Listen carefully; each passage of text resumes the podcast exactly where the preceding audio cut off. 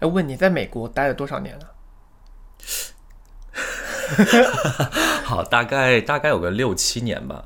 哦，我也差不多，我在七八年。那么多年，其实在美国遇到过非常多的坑。除了好玩的事儿、好笑的事儿，更多的是我们踩过的那些坑。对，今天就是要把这些坑分享给大家，希望大家能够在美国避雷。对。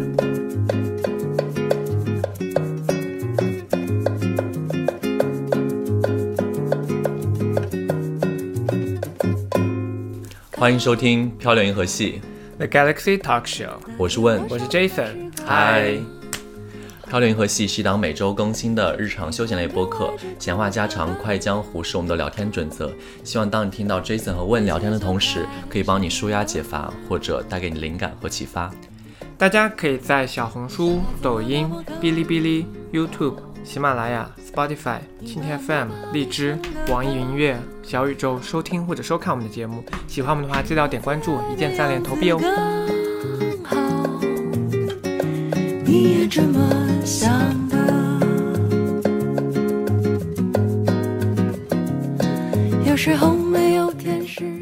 那我们就直入主题。我觉得咱们今天，我觉得可以从四个方面讲。然后衣食衣食住行，然后每每个部分大概一个趴，然后讲一讲，然后你在美国当时遇到哪些尴尬的事儿，然后踩过哪些坑。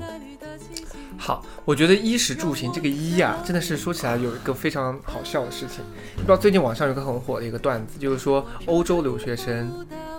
还有美国留学生，这个不是一直呃不是刚刚流行，就是一直都在这样讲。真的，还有澳大利亚留学生，我觉得澳大利亚留学生也是被说的很惨的，我觉得比美国还惨。你有看这个视频吗？就欧洲就算了，反正大家就是 fashion 啊什么什么的。美国就是一种就是反正土质。他们好像是有一个什么鄙视链，是不是？对对，澳澳澳大利亚的留学生好像被鄙视链的最低但，真的好过分。我 我很替你们打打抱不平，打抱不平，就是你们欧洲留学生凭什么？对啊，我觉得这些视频都是欧洲留学生做的，根本根本不是北美的留学生做的，尤其是以英国为主，法国还有那些，我跟你说，就是完全没有在注重，就是我们美国留学生还有澳大利亚留学生的心声。你们这些视频都是做的是不标准的。好了，其实是开玩笑。的成分居多嘛，因为他们其实是这样的讲的，因为就是你知道，在英国的话，大家本身属于欧盟区嘛，然后你就是申请一个申根签证就可以到处旅游，然后每天就拍一些什么古堡的照片啊，就是巴黎风呃街头风景照啊，你知道还去艺术馆啊、博物馆啊之类的各种，就享受人生，然后感觉自己是位伯爵，有身份有 有贵就可能身体里流着是蓝色的血液吧 的一些照片嘛，然后你知道就是以咱们为主。农美国嘛，大农村，嗯，玉米地，是吧？说实话，在美国其实，澳大利亚我们就不说了，我们两个不专业，毕竟没有去过。对，但是在 美国就是除了东西两岸是比较一线的城市以外，真的大美国都是大农村。东西两岸也只也只有，basically 也只有 L A 和纽约，还有 San Francisco。哦，sorry。忘了我的三你的 Seattle 不算了吗？很 fashion。就西雅图是全美就是教育教育程度最高的一个 city。Exactly, yeah。所以我现在就要把我的交友软件改成什么 well educated。算太做作，太做作。嗯。但是你知道，就是其实我觉得啊，为什么说美国留学生也好，美国人也好，总体来说穿衣服比较走休闲风？第一，我觉得是可能风格文化就这样；第二，我觉得还是跟美国游玩的内容比较相似。其实你除了去纽约或去三藩，你可能会去一些博物馆啊，或者是看一些秀啊之类的。大部分时候在美国的游玩都以自然风景，对日常大部分就是比如说你要去干嘛，都是爬山呐、开药啊、划船去看自然风光，就这种类型的游玩。他们是我觉得嗯，就是大部分，而且美国人的那个穿衣的一大特色就是他们以舒适为主，对，完全没有在就是。绝大部分的人啊，他们没有在就是跟随什么潮流，觉得哦今年流行什么要穿一个，身上有什么配件啊之类，他们并没有在 care 这些。我觉得他们就是以走一个休闲、舒适、方便为主，然后就相当于是，你知道我我类似于也得有童话的感觉，就是我之前咱们在国内的时候，可能就是大家还很注意一些形象啊之类的，后来到了那边，你就你知道周围的人都不那样穿衣服，没有在很注意的时候，当你一个人穿的很刻意。你知道鞋子很崭新，然后之类的啊，走在那边。你是有什么故事吗？血泪史。你有穿过很夸张的衣服，然后怎么样吗？就是我我个人不认为是夸张的一个衣服啊，但是就是可能去了那边，大家就会觉得哇，新的新鞋子之类新衣服，然后就好看，只要是就是稍微有一点点设计的感觉，那边就是你知道大呼小叫，怎么了？就是而且而且也不算大呼小叫，其实美国人的个性本身就是一个你知道有点有点吵闹，很外向，然后是有点吵闹。然后也很 friendly，很友好的感觉。就是我记得我很清楚的一件事，就是我当时在本科的时候，呃，在美国，当时的那个学校，我穿我去上课的时候，我穿了一双鞋，我当时记得很清楚，一双它当时的设计款是一个金色的，就是所有的鞋面都是一个金的，然后反光的一个金色。然后我记得那双鞋，我当时就是以那个年代啊，还是很时尚，我觉得很好看，我很喜欢穿，而且很舒服。然后我就是以同样的类型，我又买了一个银色的，就是金色的银色，你知道我当时有多浮夸？你看我现在就是穿的很朴素，还有那那会儿的时候，你就是脚上啊，就什么银的、啊、金的，就很做作、很夸张，这样不好。突然 melody 上线，这样不好。这样不好。然后我记得当时很清楚，就是我公婆现在在看我们的节目是不是？睡了吧应该。然后当时我记得很清楚，是有一天我去上学嘛，然后我就穿着那个鞋去了。当时班上的同学都这样，然后就开始稀稀疏疏在讨论，说你看有那之类的，么夸张啊？真的很夸张。然后我当时还没有注意到，我当时就是因为就是我觉得很普通嘛，然后就正常的去，只不过穿一个自己喜欢的衣服。结果去了之后，然后那个直到教授走进来之后，就看到就说，哦然后我他就叫我，因为我英文名字也就叫问，他就说，我问。呼，nice shoes，然后之类的，就是还这样子，反正就非常夸张的表现。我当时就是略显尴尬，所以你对于你来说，这是一个囧事，对不对？这是一个我觉得有有点尴尬，因为就是他相当于是当着全班同学说你，就是哇，让大家注意，但是你知道，就是这也是一个点，就是说什么，有些留学生，中国留学生，他们就喜欢这种感觉，但他们穿很浮夸的衣服，是比如说富二代啊什么的。就 sorry，如果你们有在听这个电台的话，对你们完全没有歧义哈，只是我们不是同一种款。就是很多这种富二代，他们就穿那种大 logo 怎么讲，他们就喜欢在街上被人讨论的感觉。就你他无论这个讨论是让你尴尬还是怎么样，所以说就是那句话，只要你不尴尬，尴尬的就是别人。我觉得还好哎，我我个人没有遇到过这，但是我因为像我在街上，如果遇到那种中国留学生穿的很过分的那种、很夸张的，而且重怎么会点是他如果翅膀出来吗？那个还好吧，那个 是我能接受的夸张了。就你知道，除非他脸长得好看了，就是说那种如果长得不好看的，穿的很夸张出来的话，我觉得尴尬的是我自己。就我觉得他们自己没有在尴尬，其实尴尬的是我。对，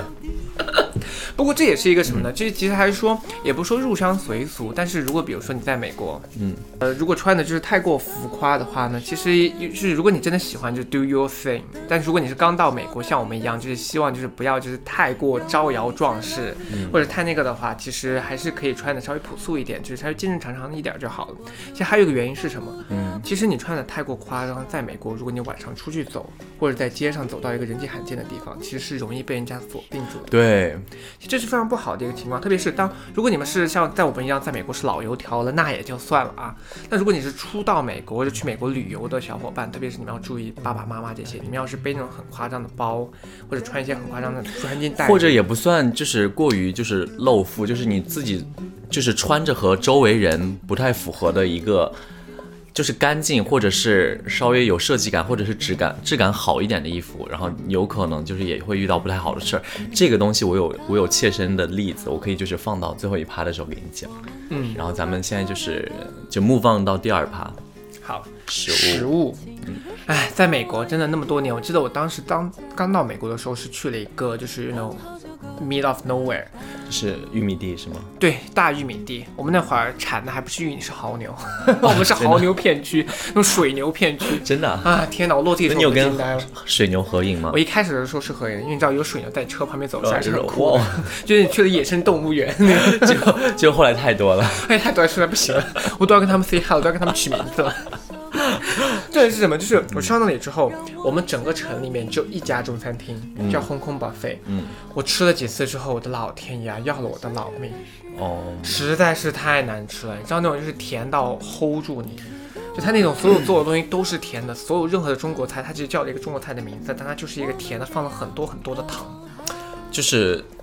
呃，他们那一部分的中餐厅会根据老外的饮食的习惯，或者是做出一些调整。他们会加大量的酱料或者是甜糖啊进去，然后就让人你知道，就是有点太过，我觉得那个味道有点过重。然后这一部分，我觉得好像其实我之前有看过一个帖子啊，其实他们说当时说如何发财嘛，就是说如何在美国挣到钱，他就说。假如你是一个厨师来着，然后但是你到一个比如说大城市，你你刚开一个中餐厅，可能很难立足之类的，嗯，然后就是也很难挣到钱。但其实很多的时候，他们就是教大家说，其实你可以把这个餐厅开到一个，就是像你说的 middle of nowhere 的一个没有中餐厅的一个小镇。然后你如果是那一家小镇的第一家中餐厅，你当时然后就是会有很多人，就是美国当地人会有很多人过去吃嘛。然后而且你知道美国人他们也会给小费，其实你就会赚得盆满钵满的。然后但是你知道这种这种方法就是到现在已经不太适用，因为毕竟就是中餐厅遍地都是啊遍地开花。就其实，所以他们当时那些味道都是已经你知道改良过的。但是说实话，就是，呃，能在异国他乡吃到自己本地的食物，还是非常开心的一件事儿。所以这就是我们留学生的一大技能，就是留美啦。我留学生的一大技能就是每个人都变大厨。是好多人在家里面做饭做的可好吃了，我的天！我身边那些人做饭，哇，那些那些地方菜做的可棒了。而且就是你，你不管你会不会做菜，就是你出国之前，不管你会不会做菜，你到了美国一定会学会。Yeah，你有没有就是觉得啊，你也没有刻意学，但是你最后真的就会做？对，但是我身边还是有那么一群人，去了美国七八年、十年了，还是一道菜都做不出来。蛀虫吧？对不起，对不起，我们是好朋友，好朋友才敢这样说嘛，对不对？耶耶耶快帮我圆回来。对对对，没关系，你们就负责洗碗就好了。要人嘛，各司其职，整个人的社会上要有不同的地位走向。我当时记得很搞笑的事儿，是因为我当时住的那个公寓，我在美国的时候，我们住一楼，然后每你知道，就是咱们亚洲人不是炒菜有时候很容易油烟很大，然后就是要爆炒啊干嘛的那种很呛，或者你那个呛辣椒的时候，你知道那个烟味儿啊。哇，那个很夸张，而且那个烟雾警报器一定会响。而且最关键的是，美国的那个抽风机、抽油烟机，它功率很不太给力，就是功率很低，然后你那个风就就是稀稀疏疏的就吸的很小，所以你这个时候我们有呃，我们当时就是把那个公寓的门打开，就是相当于让它在走廊嘛也可以散味儿，但其实这一点不太好，因为毕竟就是 万一就是你有点那个辣椒，别人会误以为是着火啊之类的。结果我们那天呢，就做了一道非常好吃的菜，但是具体是什么，但是也是那种爆炒类的，嗯，就反正很好吃，很香。然后我们当时就是大家几个呃中国留学生一起聚在一起做晚饭吃，我们当时还放的那个美国的那个 rock 的音乐，在那儿非常嗨，超级嗨，又在有的人在那儿做菜，有的人在那儿玩牌，有的人在那儿放音乐，有的人在那儿跳舞之类的。这个时候呢，就有两个非常火辣的美国女生，就是边跳舞边走进来，啊就是跟随着那个音乐。没有没有，她是两个白人小姐姐，然后特别好看，然后就是你知道美国人的性格也很外放嘛，她就真的是从外边跟着那个音乐就开始这样跳进来之后，然后然后她就说，Oh my God。Whatever you guys making smells so good。然后她当时你知道美国人的口音，她总会很说夸张好 so good，你知道就那个后音就发的非常厚啊。然后她就说啊，意思就是说啊，你们的菜真的很，不管你们在做什么，做的真的很好吃，做的很香。然后我们当时还在想要不要请他吃，但是因为算了吧，也毕竟没有 也毕竟没有炒完。这太尴尬了吧？但你你知道，你说到这个，就让我想起来一个什么事情，就是说，嗯像你炒那可能还带一点辣味，对不对？不是我炒，是别人炒，应该有应该有辣味。对，你知道，就是我突然间还有一个坑啊，就是大家不要觉得说美国，虽然我们刚才在就是铺垫美国东西都很甜啊什么的，嗯，你们不要轻易去尝试美国的什么特级辣或者美国辣，你们不要随便尝试那种 super spicy。我算是一个能吃辣的人，我的家乡是在呃云南那边，算是能吃辣的。美国有一些，特别是墨西哥菜或者什么菜，他们辣菜是 Oh 非常辣的。就你们不要随便去觉得说，哎呦，美国嘛，这有能有多辣呀？就不要在那儿，我跟你说，你们不要轻易去尝试，比如说墨西哥餐厅或者美国餐厅，不要跟他说 super spicy，因为他当你发当有人要求 super spicy 的时候，不像国内他随便给你加两片辣椒，他就认真的帮你做成 super spi- spicy，他很尊重你的 辣中辣。辣。对你要是敢点 super spicy，而且我知道有些人点什么 extreme spicy，我说你真的是疯了，出来就是吃不了。这一口都咽不下去，真的可以很辣的，这个也是你们注意不要去随随便便的要些这种东西。还有一个要避开的，就是那些打着 Chinese food 的 Asian fusion 的 food，哦，就那些你进到一个餐厅，它可能装修的很豪华，很多白人，然后他做的菜就是又有泰国菜，又有东南亚菜，又有中国菜，还有日本菜、韩国菜，什么菜都寿应该司菜也做。算是创意菜吧？哎呀，创意菜就好啦，创意菜也算是米其林，算是好吃的那种菜，就是说它就做的很一般，然后就什么味道都来一点儿，但它其实做的什么都不好。那种 Asian fusion 也是特别没意思，就是都很不好吃。你还不还有蒙如就吃个蒙古菜，你你知道蒙蒙古蒙古对啊那个蒙古联腹自助的，但它那个蒙古连富的已经不是中国的这个内蒙古的，啊是那个外蒙古的菜了。对啊就是那个也是，嗯嗯。但是我觉得不要还挺哦好吃的。你要是偶尔，你要真的没其他选择，对那个就是偶尔吃一下那个就是你的最佳选择。但是如果你在大城市，你有那么多选择，哦而且你到大城市的中餐厅都是中国的特级厨师去那边而且人家移民都是靠那个那种算是专业实证，对，反正就是一个这个就是食物。反正就是，其实美国除了就是我们刚刚讲的这些食物的坑以外，其实美国它算是一个移民国家嘛，其实还是有很多全世界各个地方好吃的食物。就是如果大家真的想发现美食，如果你用心的话，还是可以找到一些比较会满足自己的胃口的食物。所以，呃，就是我们给大家提提供一些小的 people。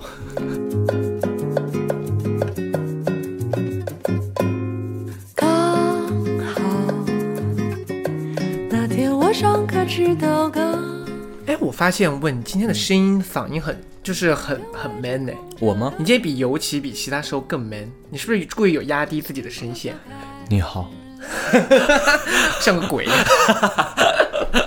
好，下一个主题我们要聊到住，在美国也算是住了八年吧，可以这么说啊。是。我住了八年，搬了八次家，我每哦每年都搬搬家很惨。我每年一搬，然后住了那么多年，我真的是有遇到过很好的，也有遇到过一般的。就我发现住啊，首先我不是一个 racist 的人，我也不绝对不是一个种族歧视的人。但是如果大家在住的时候，如果你们有选择，一定避开印度人，特别是印度长大的印度留学生。你好 racist 哦，我已经，你们要知道为什么？首先啊，我很爱吃咖喱，我对印度也没有 anti race 呃 racism 吗？Me too。但是这个我跟你说，真是很难。就人生嘛，我不是说鄙视他们或者怎么样，我是希望我的人生过得顺遂一点，顺利一点。印度我们很喜欢吃咖喱，我也很爱吃咖喱。但是印度人他们自己 making 咖喱的时候，对不起，我又又犯这种错误。什么叫 making 咖喱？哇哦，你的 English 好 fashion。你要重新讲吗？还是就他们就他们做 curry 的时候 OK？没有没有，就他们做那个咖喱的时候啊，他们的味道非常重，就那个咖喱的那个就是那个味道，不是说呃酒酒精不散也就算了，它会非常直接的沾到你的衣服上，而且浓到就是、是真的很夸张。当当时我只是体验过一次，因为我当时我朋友跟那个印度人在住后，他们真的很夸张，就是大衣哦，全部都那个味道，而且根本散不去，就是根本散不去，而且那个味道就是很重很重。当然。中国人，你要是敢在家里面炼个辣椒油，那个味道可能也是别人受不了的。对，其实也就相当于 其实也是，一样对。所以说，就中国人，你还是跟中国人住，因为你就不会有这样子的烦恼，因为大家有同样的那个文化在。你但凡是跟一个外国人住，你在家就千万不要去练你那个辣椒啊什么的，你会把他们着急死。哦 就像那个印度人也是，我觉得他们就是有跟外国人住的时候，就尽量不要做他们的那个咖喱，那个咖喱味道真的很夸张。我觉得不应该是说什么按国家住，我觉得是你一定要跟好人住，嗯因为好的室友真的很重要，不管是他是哪个国家的，好室友真的是啊。我跟你讲，我当时有一个呃好的例子，是一个我就是去呃去年和前年的时候，其实搬在纽约的时候，我当时找了一个。呃，是在网上认识的一个人，他当时正好那他是相当于是把一整间房子租下来，然后他在每个每个房间再自己分租出去。但是那个整间房子的他的那个房东他是一个华人先生，嗯，他大概是一个应该算是第二代移民吧，就相当于他整家已经全部都移过去了。然后他在美国，他自己也可能四十多岁了，然后他长得好看吗？他已经死，就是一个华人先生老先生吧，就是我很尊敬他。然后因为他人真的非常好，我给大家讲一下为什么。我们当时的故事情况是这样子，就是租我房子的那个小哥哥，他要就是搬出去，他在他在纽约已经买了一个一套公寓，他自己要搬出去。然后我们一共有三个房间，然后然后另一个房客那个女生是呃那个新呃新加坡人，嗯，然后那个新加坡女生已经在这个房子住了一年多了，然后她说她想搬也想搬出去，想住一个那个单身公寓的那种，就是一个人可以住。你看看人家，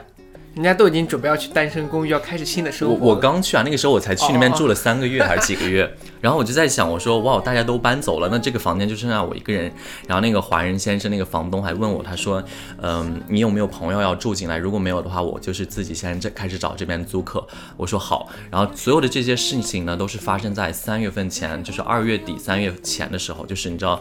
疫情还在可能在悄悄在美国蔓延，但是没有引起大部分的恐慌之类的。嗯，直到当时那个后来那个华人先生跑上来跟我说，他说哦，他们已经找到一个租客，但是他们是想租整套房间，所以可能我这边给我一个月或者是一个多月的时间，让我再找到下一家，可以把就是希望把这个房间腾出来给他，因为他说，呃。毕竟这样是他可以减少损失嘛，因为当时我的时候，我只付我自己房间那份钱，就是相当于，嗯但是我只使用的是整个一个屋子。然后这个时候呢，就是你知道疫情大爆发了，大爆发之后，然后，然后那个房东就是也没有让新来的租户搬嘛，因为他也怕人员流动会有一些不安全的因素。然后当时我就跟那个房东在聊天，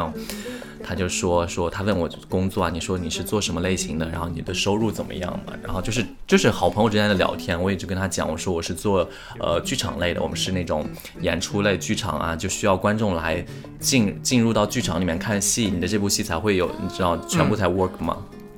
相当于是所有的那个公共设施被 cut 之后，被 shut down 之后，我们的我的收入大概就是直线的就是下降嘛，就是立马就是断了收入来源。然后他跟我说他也一样，因为他当时是做那个旅馆业的，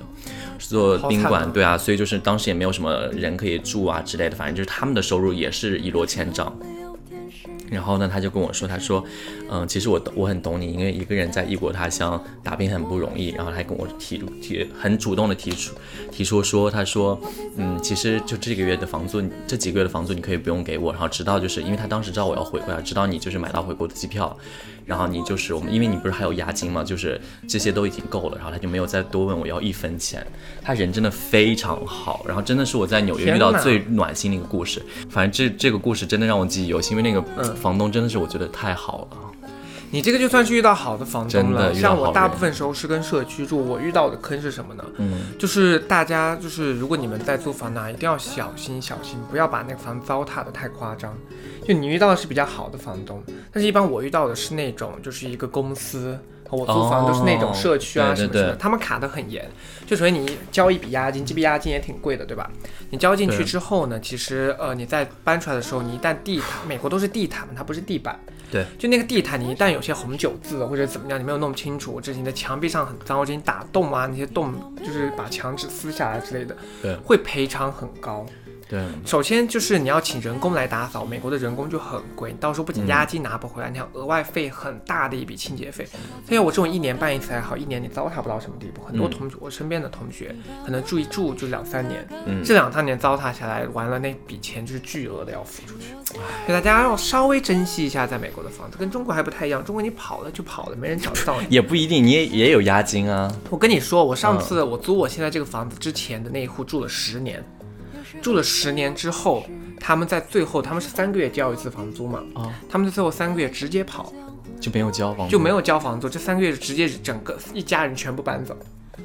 就完全也联系不到，家具也搬空，然后这三个月房东也就找不到他，就认了，跑了就跑不像你我们这种好租客。对，但是在美国你跑不掉的，对记着你你的信用记录对你的信用记录、你的 Social Security Number 各方面都被嗯卡得很死。你一旦敢跑，而且当时好像他美国有一个，他们有一个那个系统，如果就是就是你租房的时候，每个人都有这个系统，如果你的系统上留下你不好的那个。记录。对，然后就是你想再租下一个公寓，那个公寓是不会租给你，对，他都会而且对你的签证，查那个系统。而且对你的签证会有影响，因为会有黑黑色记录那对种，就很不好。我觉得他们到这方面其实做的挺好的，应该是这样查啊。所以就是也不是说我社会，也不是说比较有道德、比较有责任，其实社会逼的。你这个结论哎，你我是比较认同。同啊。我是告诉你们，就是要能注意一点。包括你们如果是带爸妈去美国旅游租民宿，你们也要小心哦。嗯民宿虽然看着他们很 nice，但是你一旦造成了破坏，他们脸会就是你你就是要做相应的赔偿。对我跟你讲，Oh my god！是讲到这个民宿，我有一个有一个有一个那个经历啊，就是我们当时我记得就是你知道，就是你到酒店，就是你不管弄的卫生多不干净啊，就是你。酒店会给他最后最后都是给你会清理掉的嘛，但是民宿就是你基本上就是你住完之后，你要大概给它恢复成一个之前的样子。比如说你比如说垃圾，你要自己丢到垃圾桶里边，而不只是而不只是只放在垃圾筐内。然后你看我们桌子啊，把所有的东西规整好，你床铺都要摆好之类的啊，这些就不太说了。我记得很清楚的时候，当时我爸妈，然后还有我们那次来了嘛，然后当时我们在下图租了一个民宿，然后我们就是住了个两三天吧，然后走之前我们记得已经就是已经弄得很干净了，我我个人认为啊已经把所有东西都已经该整的都整理掉，唯一好像没做的就是我们把那个垃圾袋儿只是系起来，但是没有丢到屋外，好像就是反正都给它放到一个就是它可以收走的一个地方，嗯。然后后来我回去看那个评论啊，就是那个房东他也可以评论你嘛，嗯，然后你知道他怎么写的吗？他说，He's an OK guest。好惨呐、对啊，我现在想，我说我的 Air 我的 Airbnb 上面评论都非常高，而且我之前还还就是之之前我还评论说什么啊，这个其实还不错。我当时其实也没有说很认真给他写，我说 Hello，你的房子也就那样吧。还说什么我是 OK guest，你也是 OK room OK OK。我现在想起来很生气，我明明给你啊遇到我这么好的租户，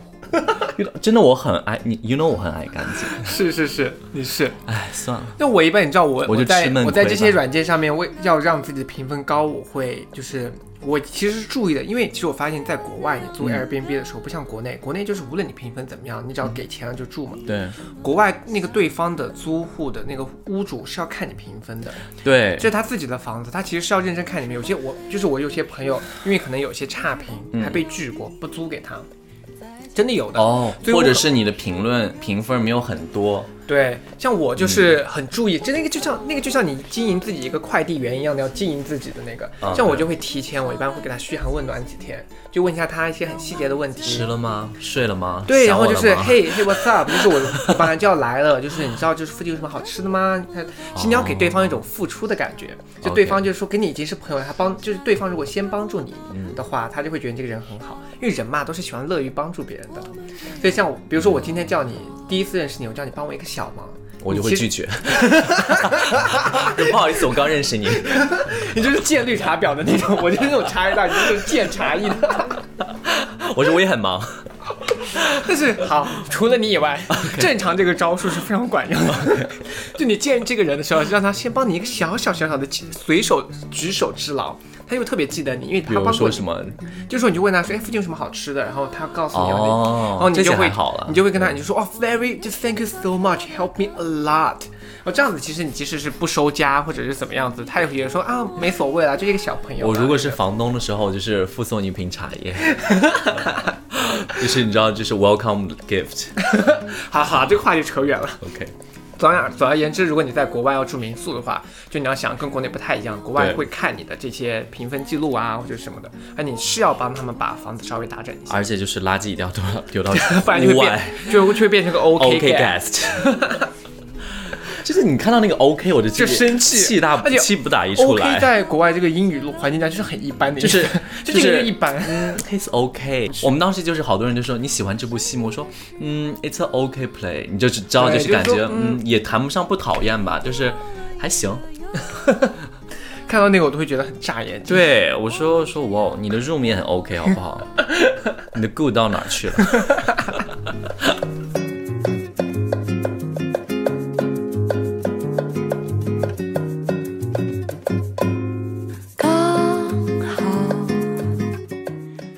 好，最后一个趴就是嗯行，我觉得也是很关键的。无论你是去旅游还是真的住在那边，就是我发现啊，很多留学生，即使你住在那边，在这个上面，在我等会儿要说的这个事情上面，你也很容易遇坑。对，我要说的是什么呢？就是美国跟中国的高速公路不太一样，嗯中国高速公路有收费站，有什么什么的，你就当下就付钱，需要怎么怎么样。就是像美国的话呢，其实很少有收费站这个概念，嗯但它不证明它的公路是完全免费的。一般你在快靠近城市或者城市周边的高速公路上，它们它会有一个超速道。就那个超速道呢，是基本上给早上的人，你可以付费去那个道，去那个道之后呢，你就可以更快，因为没有车去嘛。对，那个道呢也不是现场收你钱，就他会拍照，拍照之后他会以信件的方式寄到给你，就是不像中国给你发个账单啊什么的，打电话给你啊，它就是一封信，那封信看着平平淡无奇，就像一封广告信一样。但那封信可能你比如说这些走了，他一个多月、两个月后才寄给你，寄给你以后可能就是五刀、十刀，但是很大的一个坑是，你如果不按时交这笔钱，你就会有罚款，而且这罚款会越滚越大，越滚越大。我见到过很夸张的朋友，他们就是罚款，就是可能一开始十几刀，最后罚成几百刀、几千刀，嗯，就是那个最后变成一个很高的一个账单，因为就是你忘记了，因为几千刀也太夸张了，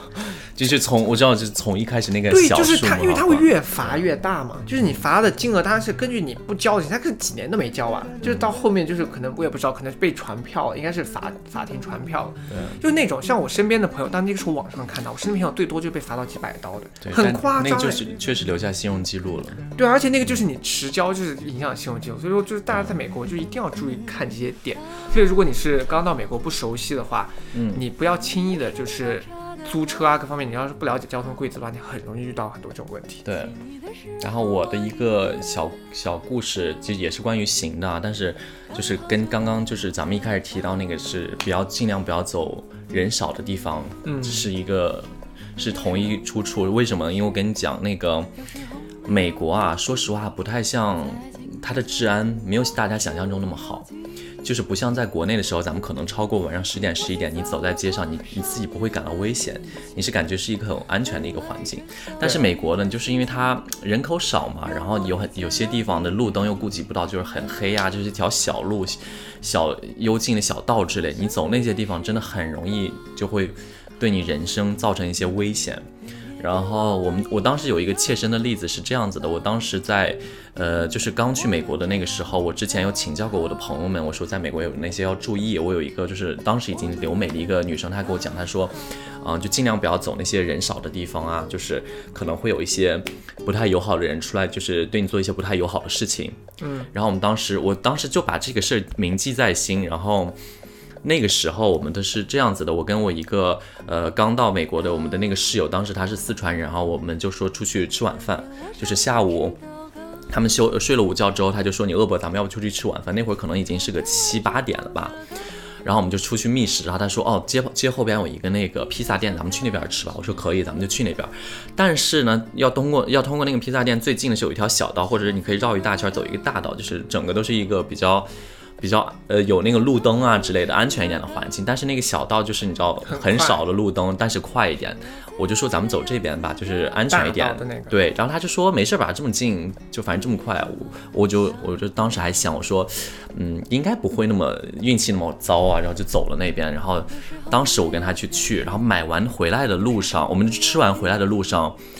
迎面走过来两个人。当时他们应该是，我记得应该是一个是黑人大哥，一个是白人大哥吧，反正就是两个人，就是我们四个人这样迎面交错而而过。结果刚一交错呢，然后就是那个那两个男生啊，就那两个美国人扭过头来就说，他说：“哎，你们身上有钱吗？”然后就把我们叫住。我们当时就是刚到美国 Oh 也没几天嘛，然后就是，然后我们当时而且英文也差，然后我们还说什么呃有啊之类的。但是我就是当时那个朋友，就是那个室友，他已经就完全不吭气儿，就有点那种可能就是第一次遇到这种情况嘛。然后毕竟，然后然后他就问我说里面有钱吗？他就说我们很饿，我们需要买一些食物。然后我们当时还在想，我说我跟我有说啊，我跟他说，我说我也很饿，我们也需要买食物啊。他说对啊，就是你们有钱的话，你们可以给我点钱。反正就是口口吻也不是那种 friendly 的口吻，他确确实就是在索要钱财的那种口吻。然后你也知道，这个时候你就想到息事宁人，就是赶紧给了钱，啊然后你就赶紧回家，就是也没必要为那几块钱，然后在那儿你知道就是发生争执什么，万一万一出现也不太好的情况呢，就是后果 you know 不堪设想。然后当时我记得身上有个六块钱还是七块钱，然后当时美国的移动支付也不像现在这么发达，就还是以现金交易为重。我就真的就把钱给他们之后，然后我们就赶紧回了。然后回来之后，其实那个我那个室友还挺后怕的，他说：“哎，看来美国会真的会遇到这些事儿。本来就会。然后我当时就在，想，我说：“那你怎么不给钱？为什么让我给？”危险 他有吗？他有吗我也我？也不好意思问啊，毕竟发生了这种事儿。还好你有带一点钱。对所以我们每次出国之前，老师都告诉我们身上要装点钱。而且跟你说那个钱啊，你最好不要装少，你就装个二十刀。其实二十刀的那个钱在美国应该不算一个小数目。对，但他们是满意的。有时候如果你真的就是给带一点点钱的话，他们会生气，觉得你应该有更多钱不拿给他，他会反而发生更危险的一些行为。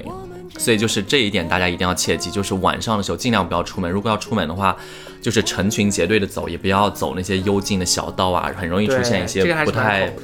不太安全的事情。反正就是引以为戒吧，不管你是旅游或者是求学。